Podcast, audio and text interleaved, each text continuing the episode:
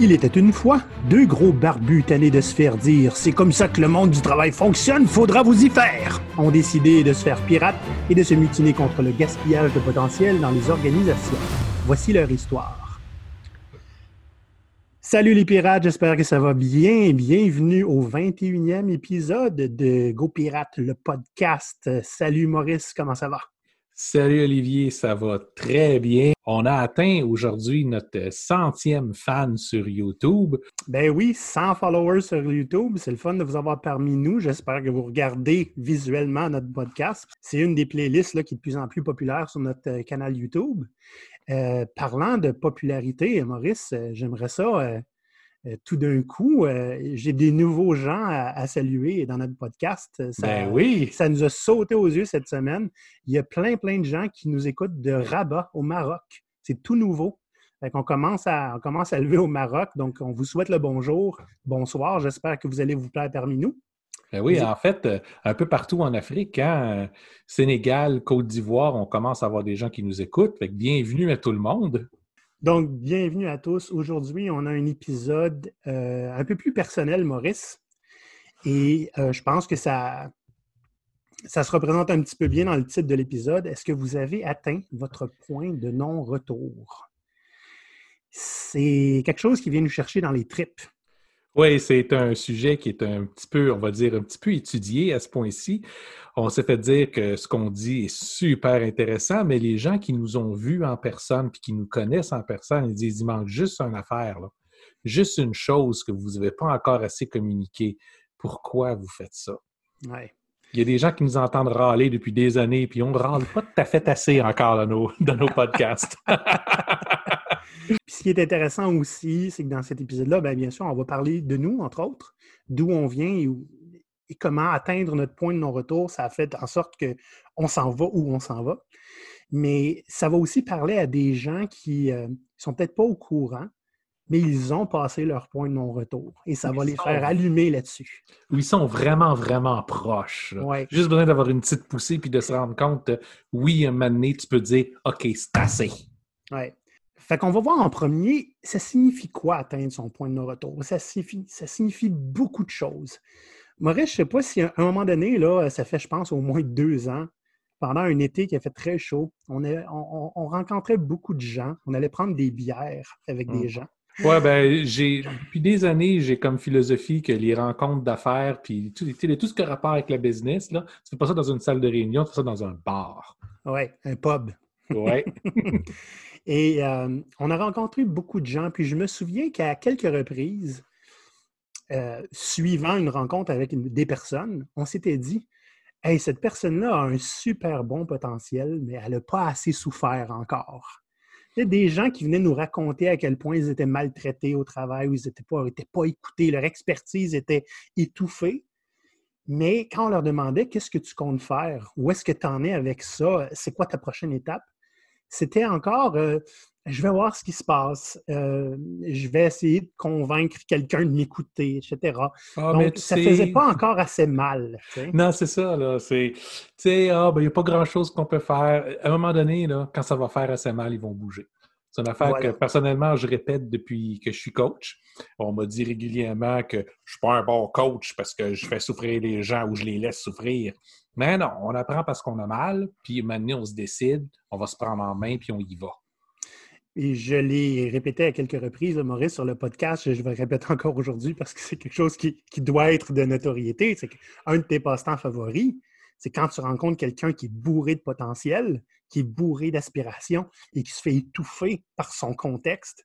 Tu, prends plaisir à lui faire avouer que son contexte est complètement absurde et de rendre ça impossible à endurer à partir de ce moment-là. Là. C'est, tu leur fais jamais oublier à quel point leur situation est complètement euh, épouvantable.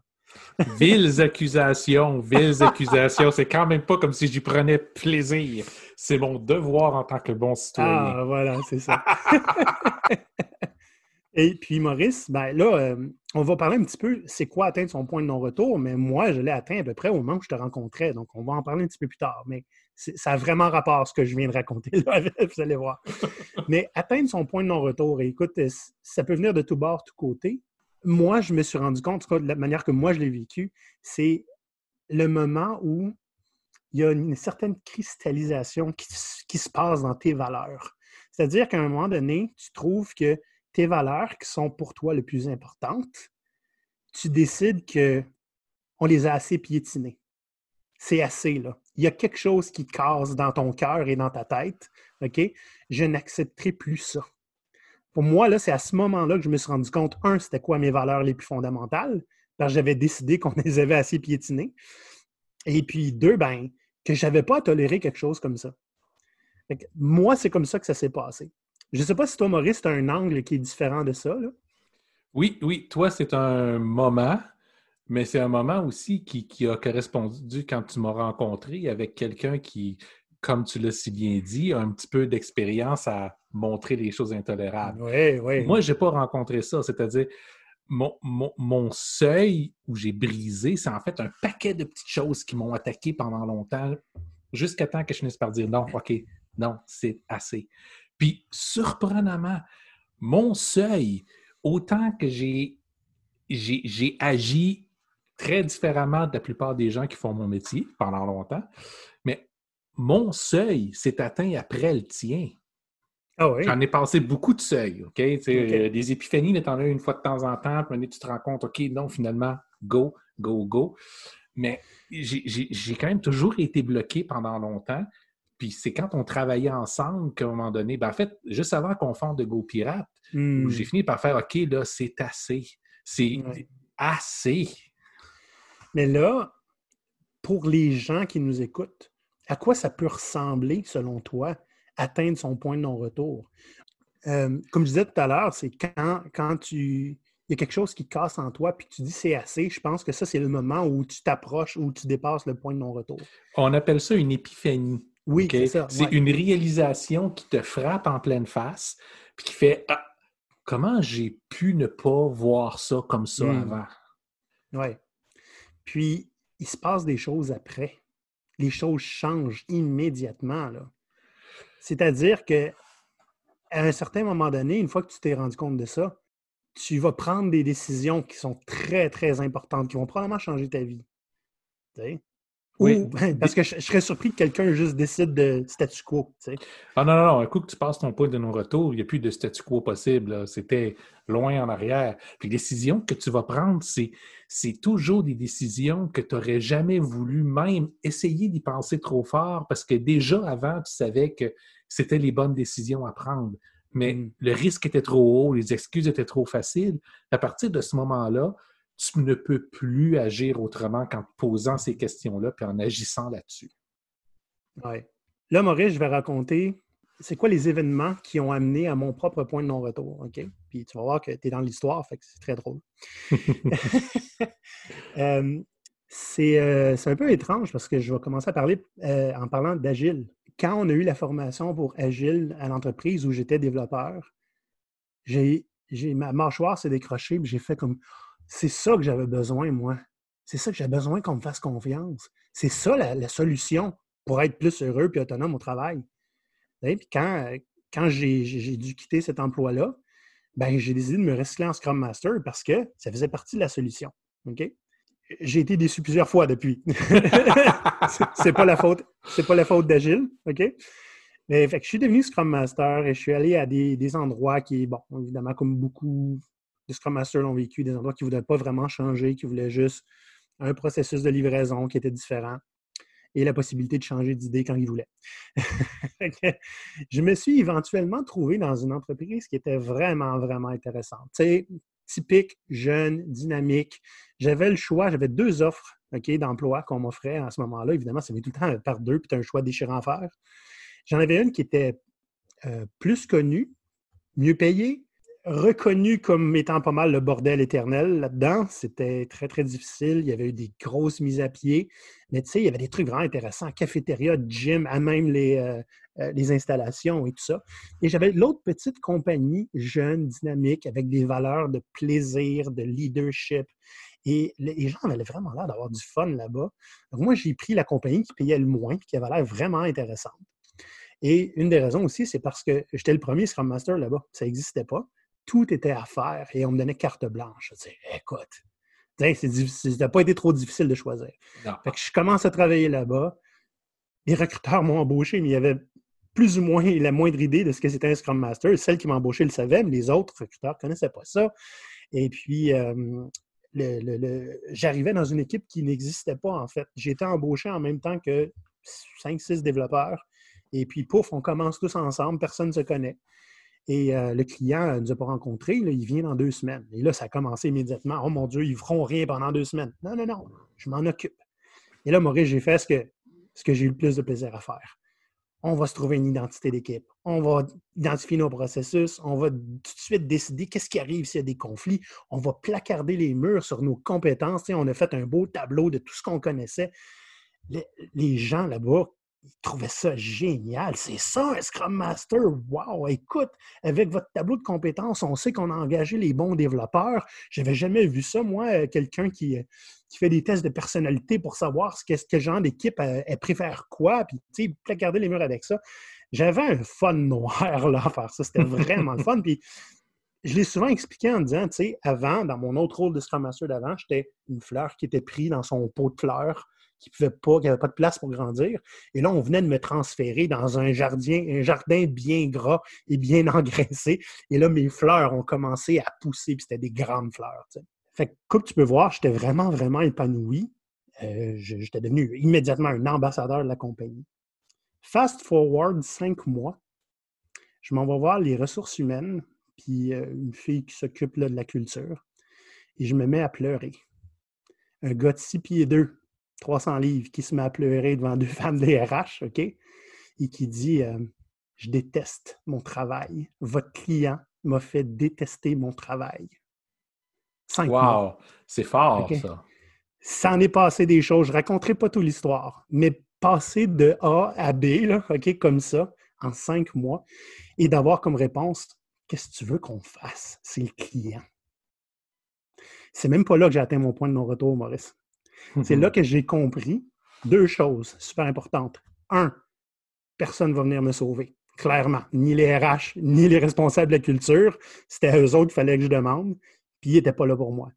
Deuxième chose que j'ai compris, les valeurs, là, plaisir, leadership, c'est optionnel et c'est conditionnel. Ce n'est pas nécessairement pour les employés. Il y a la troisième chose aussi. Le message donné était hyper clair le client était plus important que toi. Ah oui, bien clairement.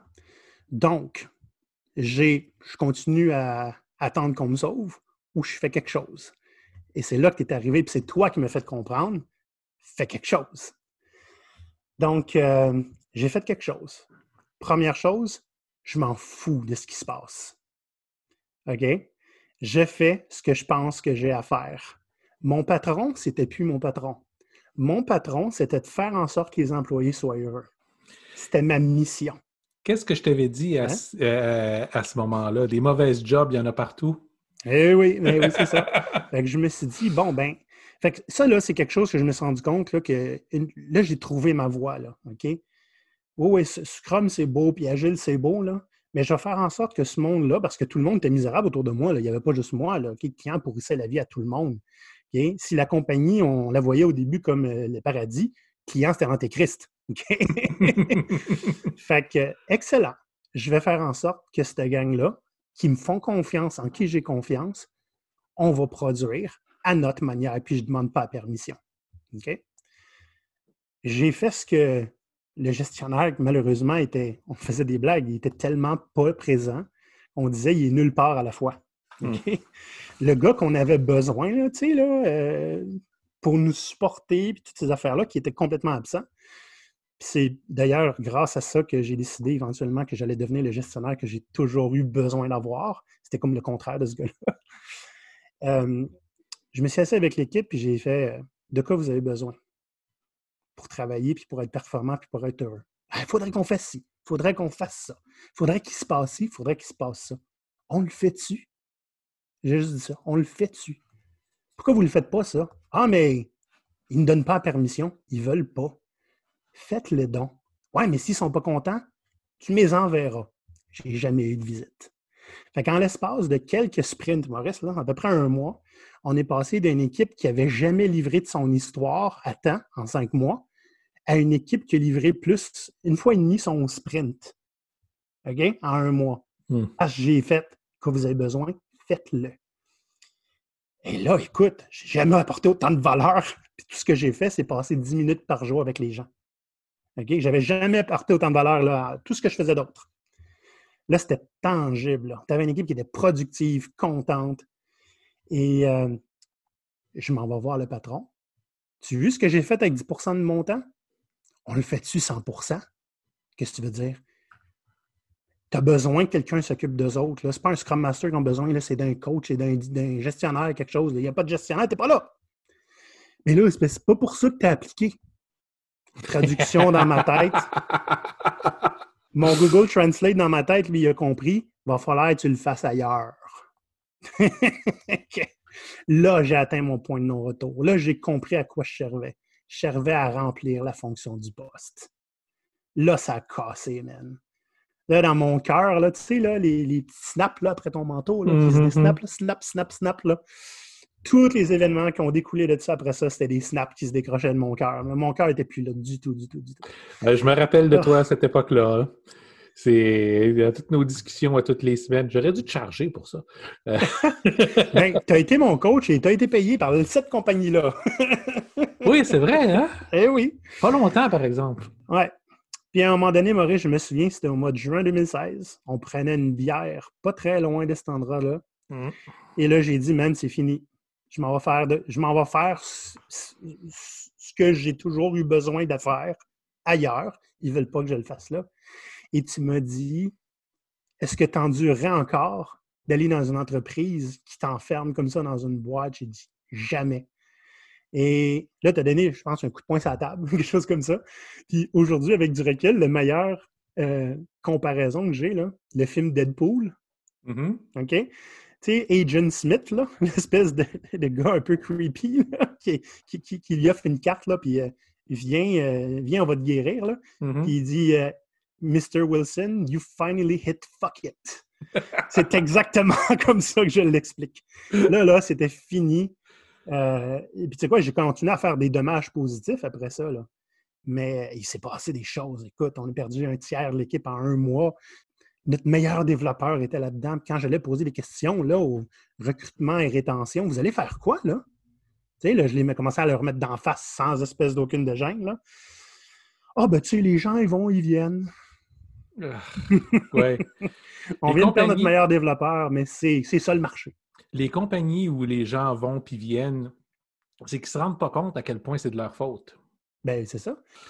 C'est comme ça que j'ai atteint mon point de non-retour, Maurice. Puis j'en ai fait vraiment. Euh, là, j'ai créé mon blog. C'est pour cristalliser la patente pour la rendre officielle. J'ai créé Primos Populi, qui était ramener l'humanité au travail. Puis le slogan, parce que le monde du travail ne se changera pas tout seul. Tu as encore des lecteurs là-dessus, je pense. Hein? J'ai euh, encore des lecteurs. Euh, là, j'ai plus beaucoup de, nouveaux articles parce qu'on les met sur le blog de GoPirate. Mais j'ai encore des gens qui me proposent des articles et que je vais mettre euh, sur Primos Populi. Maintenant, c'est une plateforme pour les autres. C'est excellent, ça. Ouais. Puis si vous voulez mettre un, article sur Primos Populi, faites-moi signe. Les seules conditions, c'est que ça parle de l'humain au travail. Maurice, je te passe le micro, j'ai assez parlé. Bon, oui, tu as assez parlé. Donc, dans mon cas, c'est moins une grande épiphanie qu'une série d'épiphanies qui me sont arrivées avec les années. Puis à chaque fois, chacune de ces épiphanies-là m'a redirigé, a redirigé ma carrière, puis m'a amené au point où je suis présentement. Une de ces premières grandes épiphanies-là, c'est quelques années après que j'ai terminé mes études. J'ai travaillé comme gestionnaire de projet pendant plusieurs années, principalement parce que j'ai étudié en histoire et en mythologie en archéologie, donc euh, je n'ai pas nécessairement travaillé dans mon domaine, dans toute ma période en tant que gestionnaire de, projet, je voyais les mêmes patterns émerger, pas juste avec moi, mais avec les autres gestionnaires de projet autour de moi. C'est particulièrement le cas dans les grandes entreprises, des fois un peu moins dans les petites, mais euh, les patterns restent là. C'est-à-dire que, en tant que gestionnaire de projet, ton travail, c'est de prendre le plan fait par quelqu'un, puis de t'assurer qu'il soit livré par un autre quelqu'un. OK? Tu es vraiment juste la personne entre les deux. C'est naturellement imputable que le plan aussi mal conçu qu'il soit, soit exécuté à la perfection par une équipe souvent aussi désengagée que possible. Mais c'est toi qui es imputable. Fait que si ça marche pas, tu vas te faire blâmer et parce que le plan était pas bon et parce que l'équipe n'a pas livré ce qui était attendu. Ah ben oui. Je me suis dit, il peut quand même pas y avoir euh, euh, une classe de travailleurs entière que leur rôle, c'est d'être un scapegoat. Puis j'ai rencontré plein d'excellents gestionnaires de projets, du monde brillant, du monde talentueux, où tout ce qu'ils étaient capables d'offrir se retrouvait simplement gaspillé dans le fait qu'ils n'étaient pas en mesure de mettre leur talent à contribution. Ils devaient simplement trouver une façon pour faire rentrer des, des carrés dans des trous ronds. Donc, à un certain moment, j'ai vraiment atteint mon point de non-retour. J'ai dit, OK, je ne ferai plus jamais ce métier-là dans ma vie. Mais les gestionnaires de projets sont des gens qui ont besoin d'aide, qui ont besoin de pouvoir reprendre un peu d'agentivité et de contrôle sur leur environnement avant de virer fou. C'est la classe de travailleurs que j'ai vu le plus faire de burn-out. Puis les burn-out, je connais ça. Je n'ai fait deux dans ma vie. Mmh, oui. Donc, c'est à peu près dans les mêmes temps où j'avais été introduit à Agile, puis j'avais pris un peu de temps pour apprendre qu'est-ce que c'était. J'ai dit, OK, puis je vais aller vers ça, Scrum Master, puis coach Agile, puis aider les équipes, puis leurs gestionnaires à mieux travailler ensemble, à trouver une nouvelle dynamique qui va faire que le gestionnaire ne sera pas simplement un, scapegoat, un bouc émissaire. Puis, pendant un bout de temps, ça m'a plu. J'avais eu la chance de travailler dans, des entreprises où il n'y avait absolument rien d'agile qui se faisait, puis il y avait peu de supervision, donc on était capable de mettre ça en place assez facilement, puis de s'autogérer pendant un bon bout. Mais naturellement, à chaque fois qu'on a un peu de succès, il y a quelqu'un qui va vouloir en prendre crédit, des gestionnaires plus élevés arrivent, puis commencent à nous dire comment agir après. Donc, tout ce qu'on a réussi à faire, c'est retrouver démoli simplement pour que les autres soient plus en mesure de le, de le reformater pour être capable de faire passer ça comme leurs propres accomplissements. Donc, j'ai fait ça à quelques endroits pendant quelques années.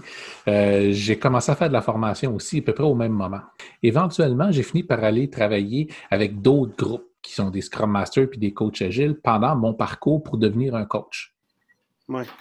Parce que je me suis aperçu que la plupart des Scrum Masters vivaient dans des environnements où ils ne pouvaient pas nécessairement être réellement agiles. C'était demandé est-ce qu'ils livrent de façon agile, mais l'entreprise, elle, elle l'était pas. Puis un Scrum Master qui a eu deux jours de cours n'est pas nécessairement équipé pour réussir à transformer puis d'avoir les bons dialogues avec l'entreprise pour réussir à transformer son environnement pour être capable de faire essentiellement le métier qu'il a envie de faire puis le métier que l'entreprise a besoin qu'il fasse. Donc, j'ai passé quelques années comme coach agile. Et euh, donc, ce que je me suis aperçu, c'est que l'industrie en général a deux tactiques principales. Soit ils essayent de vendre un produit préfet dans le moins de temps possible pour le maximum d'argent, ou au contraire, ils vont s'arranger pour introduire le, produit, puis le personnaliser pour l'entreprise, puis l'accompagner pendant extrêmement longtemps pour réussir à le mettre en place correctement. Donc, dans les deux cas, le coach est là pour livrer un service. Ce n'est pas une bonne stratégie d'affaires, et ce que je me suis fait dire, d'en donner trop au, client, d'amener le client à devenir indépendant de toi. C'est pas une bonne stratégie d'affaires parce qu'il aura plus besoin de toi après puis il va te dire au revoir. Mmh, ben oui.